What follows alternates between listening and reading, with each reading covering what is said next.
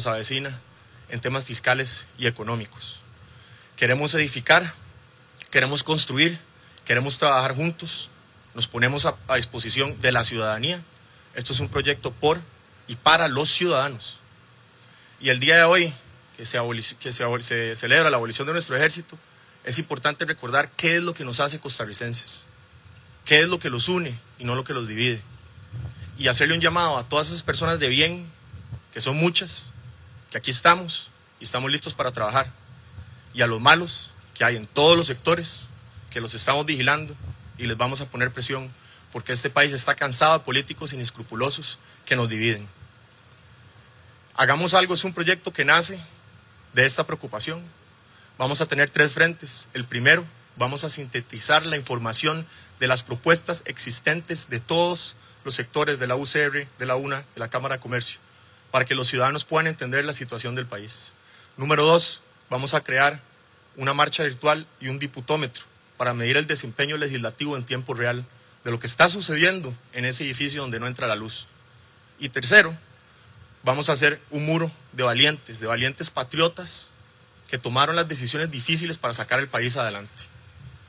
En la Fundación Demolab le, hacemos, le damos la bienvenida a todos ustedes y sobre todo agradecerles a los ciudadanos que nos ven el día de hoy y pedirles que por favor se informen, participen y dejemos nuestras diferencias de lado para poder sacar el país adelante. Muchas gracias.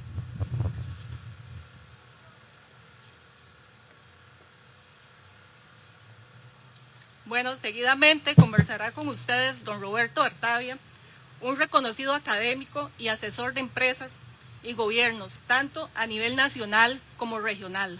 Don Roberto.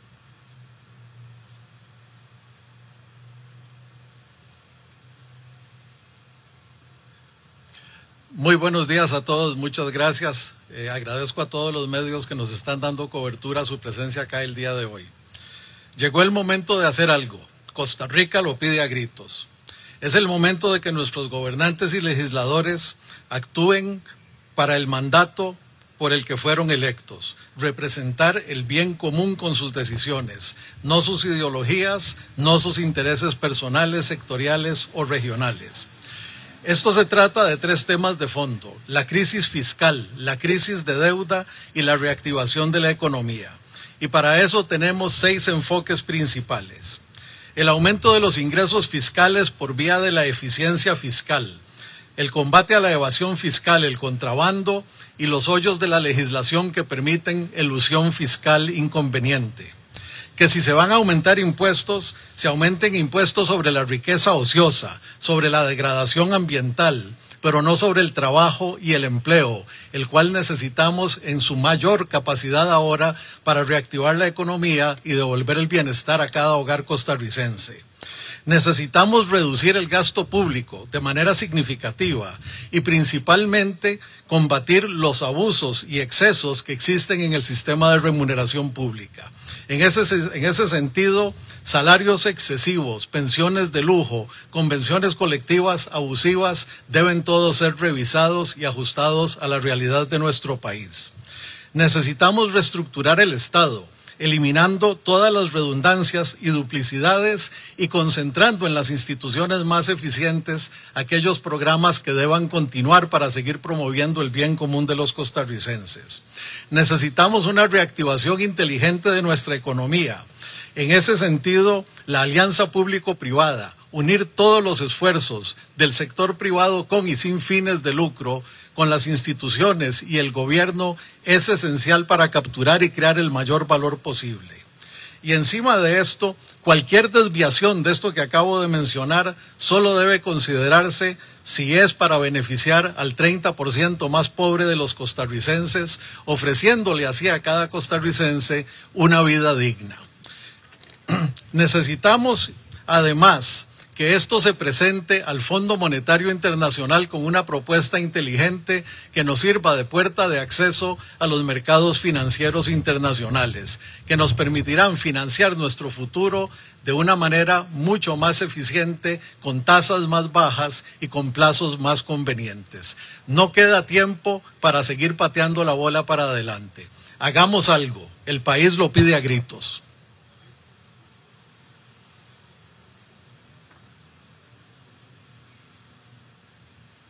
Bueno, y a continuación, doña Pilar Cisneros, una voz que representa como ninguna los valores y aspiraciones del pueblo costarricense. Doña Pilar.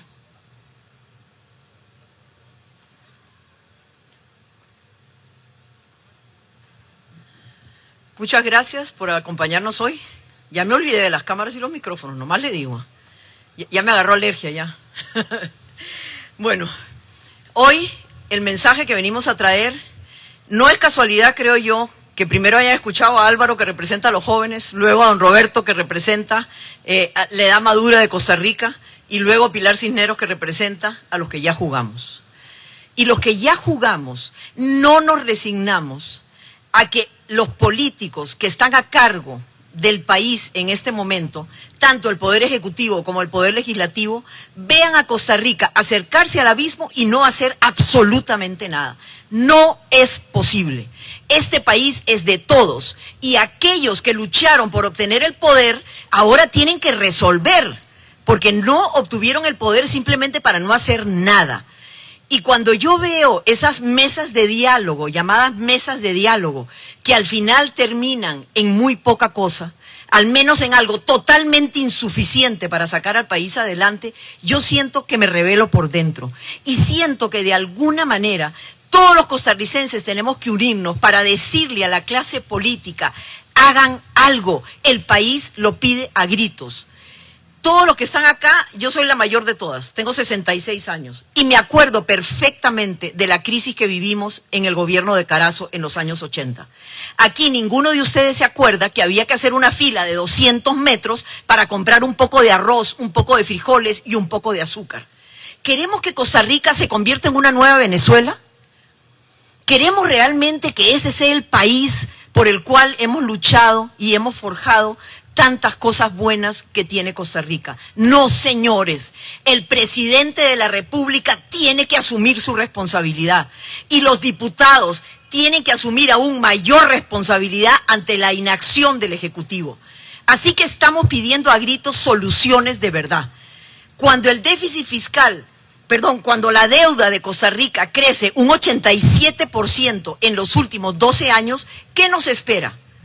Cuando nuestro presupuesto el próximo año es de 20 mil millones de dólares y solo tenemos 10 mil millones en ingresos y esos 10 mil millones se van enteros para pagárselo a un sector público elefantiásico, anquilosado y que nos da un pésimo servicio en general.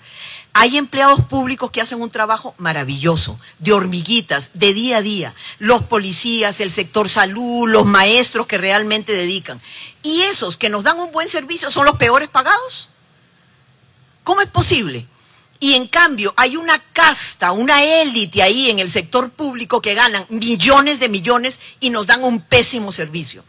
La cosa, señores, es que ya no podemos seguir tolerando esto.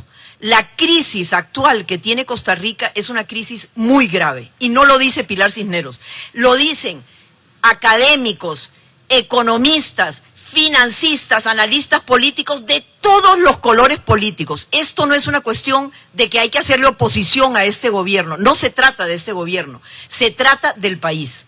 Y realmente exige tomar medidas drásticas donde todos nos sacrificamos y todos ganamos pero que no ocurran cosas como la mesa de diálogo, donde se dice al salario eh, escolar que reciben todos los empleados públicos hay que ponerle impuesto de renta. Ah, no. A las cooperativas grandes hay que ponerles impuestos. Ah, no. En el diálogo cada uno defendió su territorio. Señores, se acabó el tiempo. Ya no podemos seguir defendiendo el territorio de cada uno, hay que defender el territorio de todos, el territorio de Costa Rica. Y ha habido muchas iniciativas como estas, pero lo único que nosotros pretendemos ahora es unir fuerzas, unirnos todos los costarricenses y exigirle al Poder Ejecutivo y al Poder Legislativo tomar las medidas que tienen que tomar.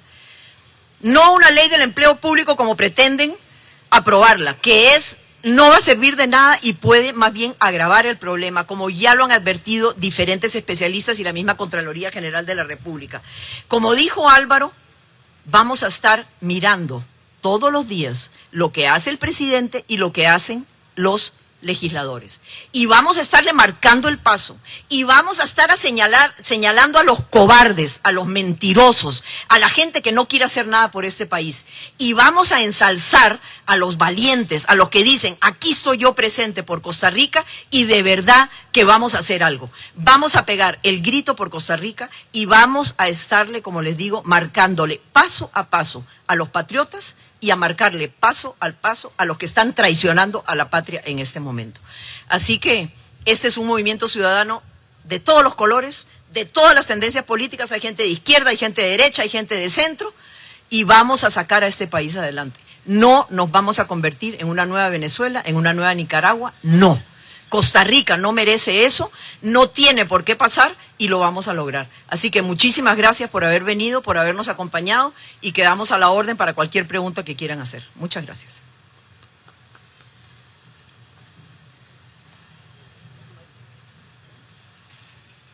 Sí, gracias. Como ya anunció doña Pilar, abrimos una sesión de preguntas.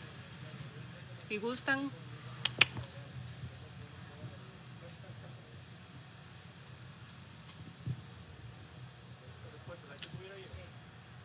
Hay micrófonos. Para preguntas. Sí, ¿alguna pregunta? Disculpen.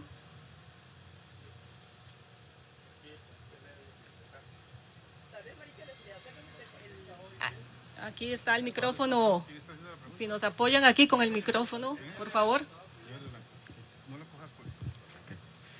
Buenos días. Eh, primero me gustaría saber cuáles otras figuras eh, conforman ahora este grupo y además, una de las críticas que se le hace al gobierno y diputados es el cierre del diálogo en algunos momentos. ¿Cómo ustedes se van a asegurar de que no se repita esta situación de cierre de diálogo o que la campaña con todos sus elementos, esta llamada de atención a los diputados, la pizarra, no se, no se convierta nada más en un documento más o en una publicación más en redes sociales mientras la crisis avanza? Muchas gracias. En primera parte, muchísimas gracias por la pregunta.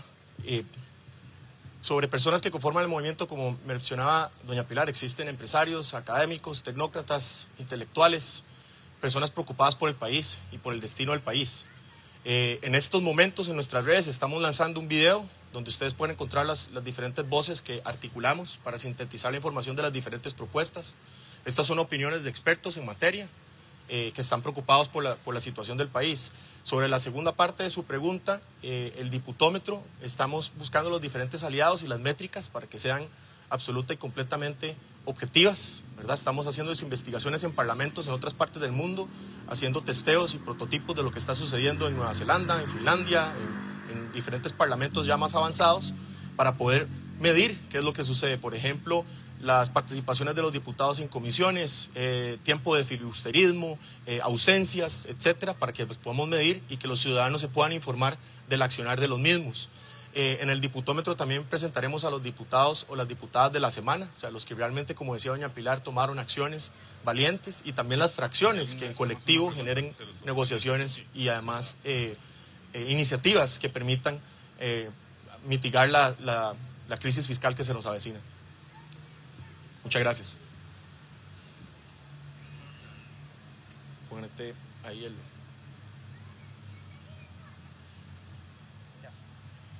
Eh, para contestar a la pregunta, no tenemos ninguna seguridad de que esto va a funcionar, porque no tenemos el poder. El poder lo tienen otras personas. Pero lo peor que podemos hacer como costarricenses es no hacer nada. Que es que nos vamos a resignar realmente a que el país se vaya a la quiebra como ya lo han advertido. O sea, la, gente que tiene el poder dice, ah, no, es que ustedes son unos alarmistas. No, no, no, no. Los números no mienten. La en matemáticas siempre 2 más 2 suma 4. Y todos los, los especialistas lo han advertido. Si no hacemos algo, Costa Rica va a caer en default. Y si caemos en default, vamos a vivir exactamente lo mismo que pasamos en la administración Carazo en los años 80, donde Costa Rica retrocedió 30 años. ¿Qué queremos? ¿Un país cada vez más desigual? Un país cada vez con más pobreza. ¿Por qué? Si Costa Rica no es un país pobre. Costa Rica no merece eso. Cada vez más desigualdad, más delincuencia, más niños y niñas que no se pueden educar y que no tienen oportunidades. O sea, no hay ninguna garantía de que esto va a funcionar para contestarle a su pregunta, pero por lo menos tenemos toda la intención de que funcione. Y si no funciona, vamos a señalar a quienes no permitieron que esto funcionara. Y los diputados van a ser seguidos día a día y semana a semana para ver quiénes son los valientes y quiénes son los traidores a la patria.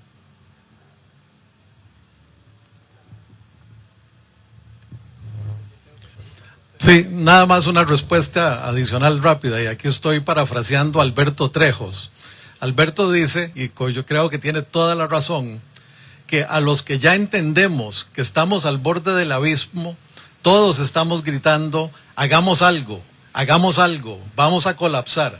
Y los que todavía no tienen plena conciencia, cuando reciban los impactos terribles de la crisis que se nos vendría encima si no actuamos, nos van a reclamar que por qué no hicimos algo cuando pudimos. De eso se trata este movimiento, de unir todas las voces posibles para que reaccionemos antes de caer en el abismo y así evitemos tener que rendirle malas cuentas a nuestros ciudadanos, aquellos que no son tan afortunados en información o educación, de por qué los dejamos caer en un abismo del que ni siquiera estaban conscientes.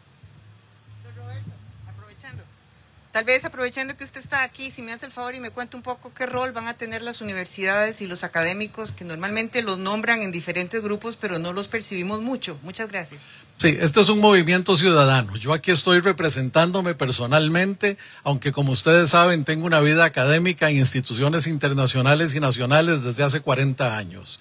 Sin embargo, cada uno de los que aparecemos, y yo creo que cuando vean el video se van a sorprender en realidad que tenemos gente de todos los ámbitos, de todas las ideologías, de todos los, eh, de todos los eh, extremos del, del espectro político nacional, y en ese sentido nos estamos uniendo ciudadanos conscientes haciendo un llamado al gobierno, a los diputados de que actúen ahora cuando todavía nos podemos salvar de una crisis mucho más profunda que esta que ya de por sí es alarmante.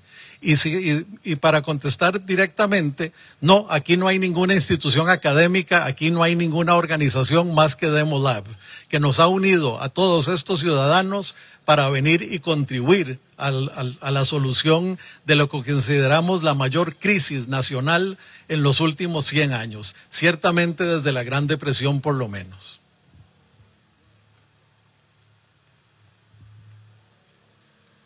Bueno, muchas gracias. Les recuerdo que hay un kit de prensa que ya se les ha hecho llegar. Ahí está el video, hay artículos, hay fotos, está el perfil de don Álvaro. Entonces, con esto cerramos eh, la mañana. Muchas gracias por estar aquí con nosotros y recuerden que el pueblo necesita gobernantes y legisladores que hagan algo. Muchas gracias.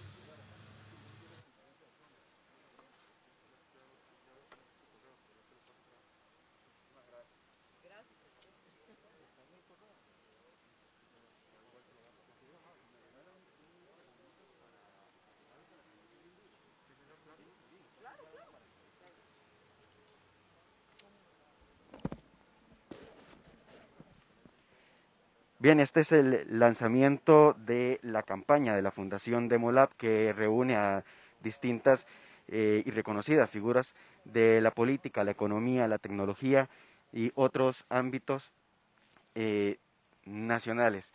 Vamos a conversar con algunos de ellos sobre el lanzamiento de, de esta campaña.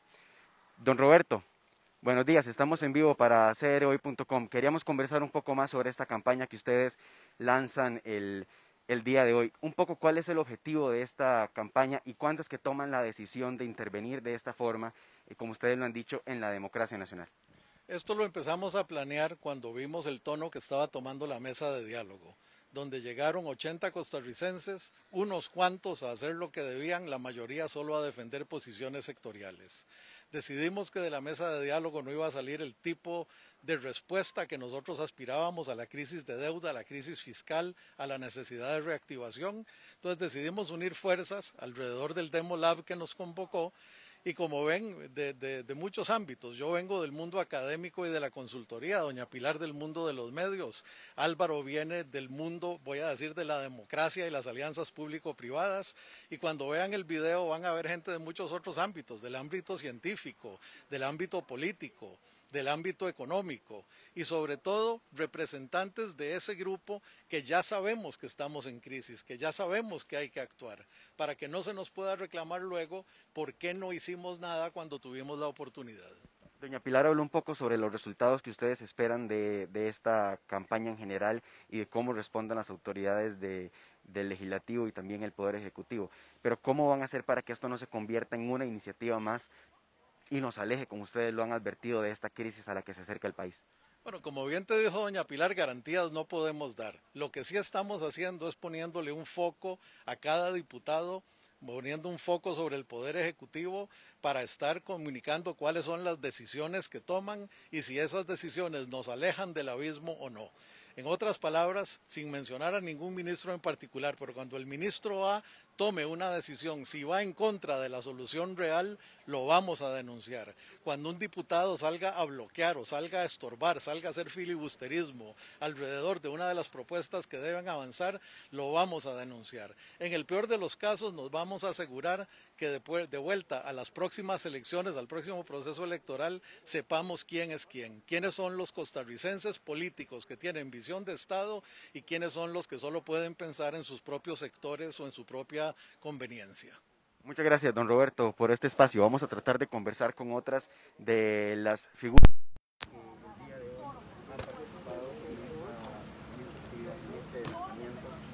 de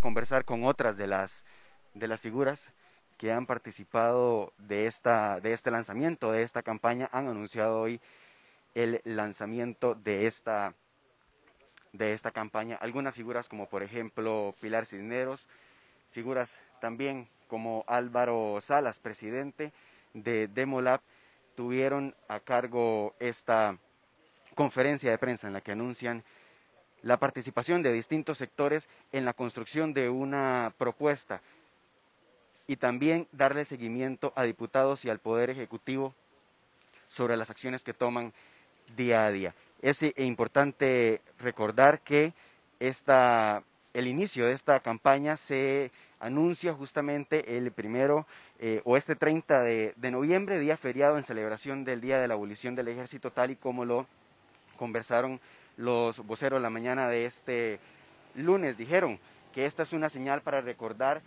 lo importante que es que diferentes sectores ciudadanos se sumen a la lucha por eh, mejorar las situaciones del país. Otro punto importante que han destacado las, eh, los distintos voceros es que las mesas de diálogo que recientemente se cerraron por parte del gobierno, el Poder Legislativo, incluso distintos sectores, no dan los resultados deseados en el, en el sentido de que cada sector fue a eh, luchar por sus intereses y no para mejorar en general la situación de crisis que se vive en el país.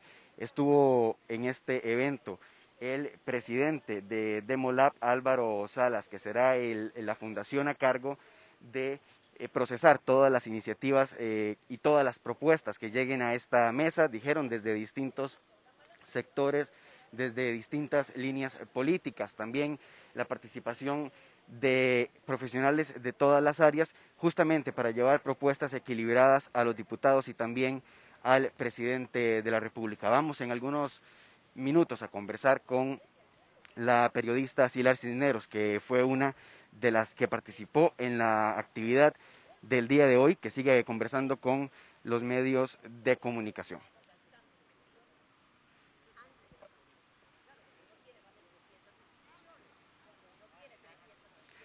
Para quienes se unen en este momento a la transmisión, estamos en el Parque Nacional, en el centro de San José. Hace apenas algunos minutos se lanzó una campaña que está a cargo de reconocidas figuras del país, como por ejemplo la periodista Pilar Cisneros, también el presidente de Demolab Álvaro Salas y el académico y también asesor de gobiernos nacionales e internacionales Roberto Artavia. Como les estábamos contando es el lanzamiento de una campaña que justamente pretende llevar propuestas nuevas a la crisis que atraviesa el país. La crisis que ellos señalan se da también por el abandono de los políticos a las necesidades de los costarricenses.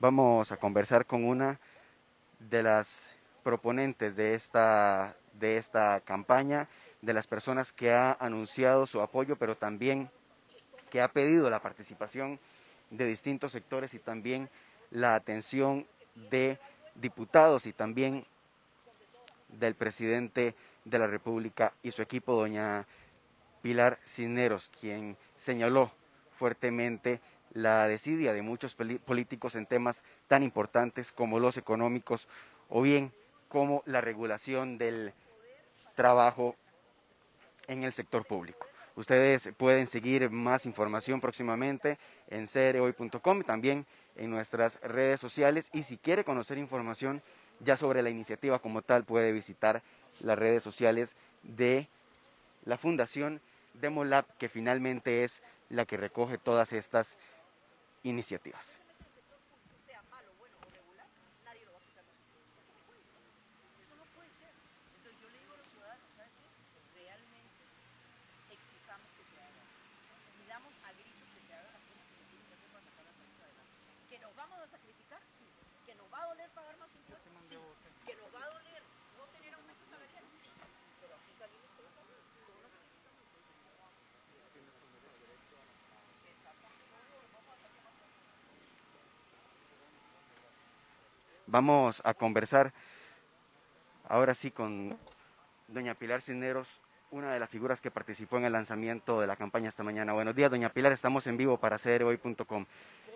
Muy bien, por dicha, gracias, doña Pilar. Tal vez inicialmente nos cuenta cuál es el motivo que los trae hasta acá este 30 de noviembre a anunciar esta campaña. El motivo es una enorme preocupación. O sea, yo soy de la tercera edad, como yo digo, ya jugué. Pero yo tengo hijos y tengo nietos y no quiero que vivan en un país quebrado. No quiero que vivan en un país desigual, en un país donde no hay oportunidades de trabajo, en un país donde no se puede salir adelante. Y como yo digo, Costa Rica no es un país pobre. Costa Rica es un país que se ha visto empobrecido por la mala acción de los políticos, por la corrupción del sector público y del sector privado. Porque donde hay un corrupto hay un corruptor. No nos olvidemos, ¿verdad? Si hay empleados públicos choriceros es porque alguien les paga y ese alguien generalmente viene del sector privado, ¿verdad? Pero no podemos seguir teniendo esa masa de sector público con unos salarios extraordinarios, con 300 y pico de convenciones colectivas. Eh, o sea, este es, este es un país donde la mitad de todos los ingresos del gobierno se gastan en pagar salarios. En Alemania solo el 25%, en Estados Unidos solo el 30%. ¿Eso qué quiere decir? Que aquí el sector público nos da un servicio, wow, qué increíble. No, hasta eso, el servicio es súper mediocre. Entonces llegó el momento de amarrarnos la faja todos, sector público, sector privado. Que el que tiene más pague más impuestos, que se acaben los contrabandos, que se acaben las exoneraciones, que se acaben las pensiones de lujo, que se acaben los excesos en el sector público al mismo sector público le conviene, porque entonces los salarios van a ser más uniformes, no está el que gana 14 millones y el pobre policía que gana 300 mil pesos arriesgando su vida. No, Costa Rica es un país que merece un destino mejor y solo los ciudadanos podemos exigir que ese destino sea mejor. Parte de las propuestas que ustedes eh, traen el día de hoy es reunir las, las iniciativas de distintos sectores, de distintas personas, para sintetizarle una propuesta al gobierno, a los diputados, al país en general. ¿No es básicamente este el principio de las reconocidas mesas de diálogo de los últimos días? ¿Qué va a tener de diferente? Jamás, no tiene nada que ver. En las mesas de diálogo me parece que la intención fue muy buena, porque el diálogo lo saca uno de, de todos los desencuentros, digamos, que hemos tenido, ¿ok? Pero ¿qué pasó en esas mesas de diálogo? Cada grupo defendió su terreno, su territorio. Entonces, los cooperativistas no pagamos impuestos. Los del sector público, a, mí no me cobren impuestos sobre mi salario escolar. Los empresarios defendiendo su coto de casa, ¿me entiende? No, aquí, ¿cuál es la diferencia? Que lo que nosotros queremos promover es un movimiento donde todos nos sacrificamos y todos ganamos. Si yo, Pilar Cisneros, como pensionada, tengo que pagar más impuestos, lo pago con gusto. Lo hago con gusto. ¿Por qué? Porque yo sé que ese dinero se necesita para salir adelante, pero no es justo que se cobre más impuestos a los ciudadanos, como la propuesta del presidente Alvarado, 80% más impuestos y solo 20% de recorte, para que otros sigan ganando 12 millones, 13 millones, viajes aquí, convenciones colectivas allá. No, señor. Aquí todos nos sacrificamos y todos ganamos. Es, esa es la propuesta nuestra. Y por eso aquí hay gente de izquierda, de centro, de derecha, académicos, empresarios, todo tipo de gente que dice vamos a salir adelante. Y vamos a exigir que los políticos asuman su responsabilidad para que todos salgamos adelante. Esa es la diferencia. ¿Para cuándo ya esta campaña va a tener eh, resultados en concreto? bueno, a partir de hoy la lanzamos. Eh, ustedes van a recibir un video donde van a ver toda la gente que ha participado.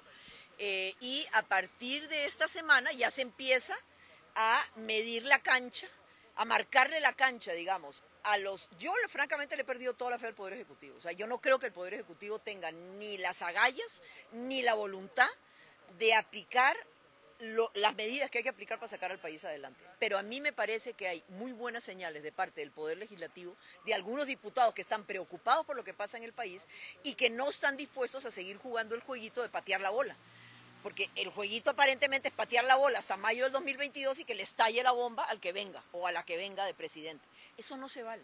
Eso es como apagar el fuego afuera del rancho y dejar que todos los que estamos adentro del rancho nos quememos en el 2022. ¿Por qué? ¿Por qué? O sea, si para eso pelearon, para tener el poder, bueno, que ahora tomen el poder y hagan las cosas que tienen que hacer. ¿Van a ser duras? Sí, van a ser duras.